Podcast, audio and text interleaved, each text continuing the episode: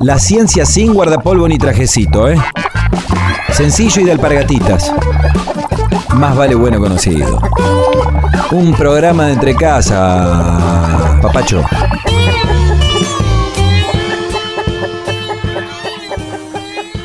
¿Qué pasó con ese proyecto que tenías en la cabeza? ¿Lo presentaste a tu jefe? Y está en su escritorio. Eh, quedó congelado como la nube de Oort. ¿La nube de qué? La nube de Oort.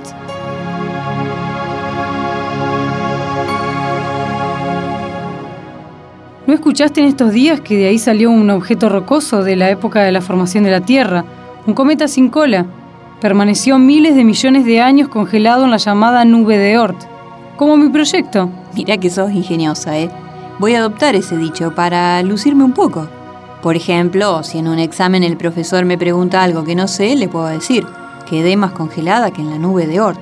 Miles de millones de años congelado, es mucho tiempo. Ese objeto que acaba de volver al interior de nuestro sistema solar puede proporcionar información acerca de los orígenes del mismo sistema. Incluso nos puede decir cómo se constituyeron los planetas.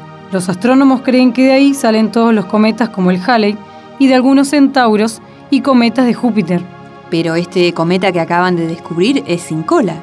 Un cometa sin cola es como... Sí, sí, sí, es raro. Aunque también hay una especie de gato sin cola, ¿sabías? Por eso a este cometa lo bautizaron Manx, como estos gatos de la isla de Man en Gran Bretaña, y que tienen por cola apenas un muñón. Cuenta la leyenda que estos gatitos llegaron tarde al arca de Noé y el patriarca, enojado por su impuntualidad, le cerró la puerta y chau cola. Pero esa es otra historia.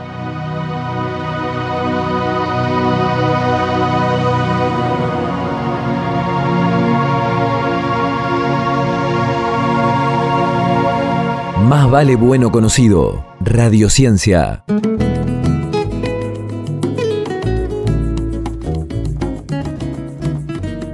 Viene bien este programa 2 de Más vale bueno conocido. Nos asombramos con la posibilidad de que los olores humanos sirvan para atenderle una trampa a las vinchucas. Y mientras saboreamos los pochoclos, repasamos la vida de Alan Turing a través de la película Código Enigma. Lo que viene es una historia que se las trae, y con ella nos acercamos al cierre de la propuesta de hoy.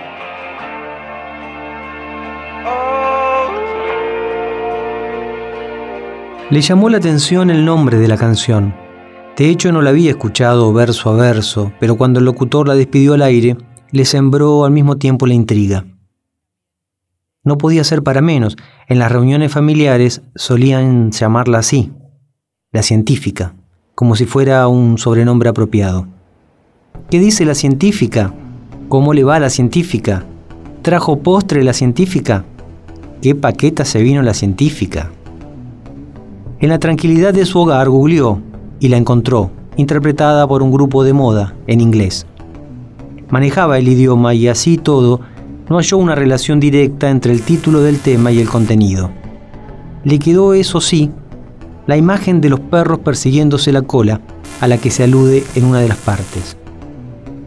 Y como las conexiones mentales son curiosas, recordó una investigación presuntamente hecha en Finlandia. En realidad, lo que había leído no era un paper, sino un informe de prensa, y lo había encontrado ciertamente imprudente, repleto de conclusiones apresuradas y transpolaciones riesgosas. El relevamiento había abarcado a 400 perros de cuatro razas. En esa muestra, el equipo de investigación de la Universidad de Helsinki había encontrado que el gesto simpático del perro persiguiéndose la cola podía relacionarse con los trastornos obsesivo-compulsivos de los seres humanos. Para decirlo claramente, puede que los perros se persigan la cola o se muerdan recurrentemente distintas partes del cuerpo por la misma ansiedad que hace que las personas tengan pensamientos intrusivos y persistentes, se sientan presas de inquietud, aprensión, temor o preocupación, y de ese modo incurran en conductas repetitivas y reflexivas. También ella, la científica, se ha encontrado en situaciones vitales en las que pareciera que gira en el vacío. Una vida dedicada al estudio, las zonas de disfrute reducidas al mínimo, la rutina de sacarle horas al descanso para cumplir con plazos y expectativas propias o ajenas, junto a la remuneración siempre insuficiente, la han llevado a preguntarse si las decisiones tomadas fueron las correctas. Y no faltaron ocasiones en que esos remolinos de duda la tomaron en medio del torbellino de compromisos impostergables, de manera que mientras por un lado cumplía con clases e informes, con reuniones de cátedra y de equipo, o hacía malabares para mantener la casa más o menos en orden, por el otro envidiaba perfiles laborales más reposados, con horarios fijos, de lunes a viernes, de esos que no implican llevar trabajo a la casa. Justo ahora estaba atravesando ese río de aguas tumultuosas. Su vida a bordo de lo que le apasiona recibía los impactos a babor y estribor, provenientes de observar vidas menos ajetreadas y presuntamente más dichosas. La duda era doble. ¿Cómo seguir? Y además, si era posible regresar a esa altura. Frente al espejo se encontró diciéndose, nadie nos dijo que fuera a ser sencillo. Cerrados los ojos, esos dos perros, el de cómo seguir y el de si estaba aún a tiempo de regresar, se perseguían la cola dentro suyo, ansiosos, autómatas, incansables. Volvió a darle play a la canción y mientras arrancaba al piano, por un instante, deseó en lo profundo de su ser que los pichichos interiores abandonaran la loca carrera circular, se miraran de una vez, movieran las colas en señal de mutua aceptación, se reconocieran y salieran a jugar por el verde espacio como si nada grave estuviera ocurriendo.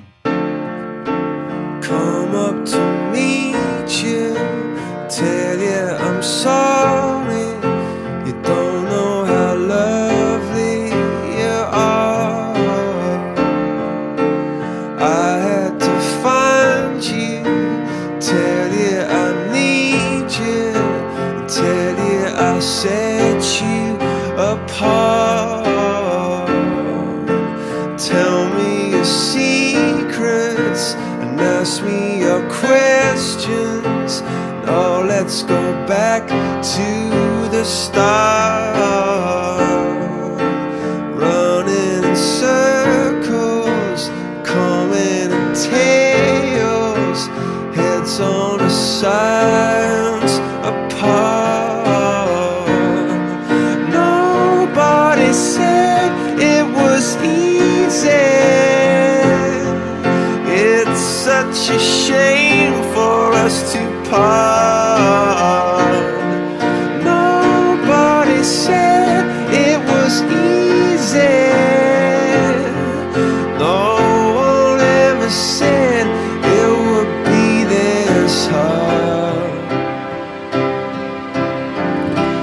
take me back to the start.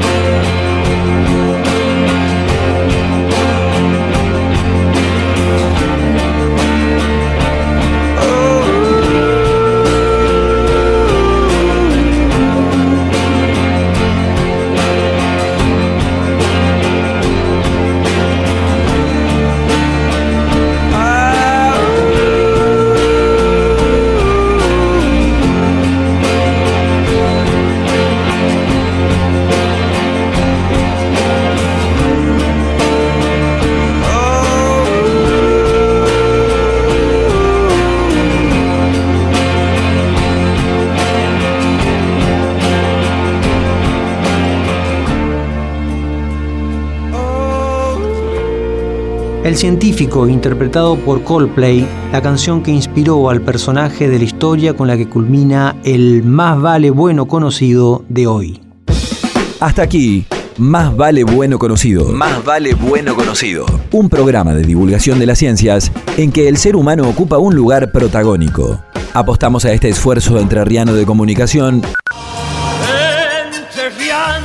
Silvia Tesio, Aldo Rodman, Leonardo Mare, Valeria Robín, Pablo Morelli y Mónica Borgoño.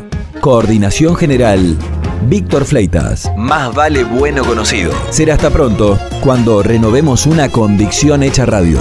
Más vale bueno conocido.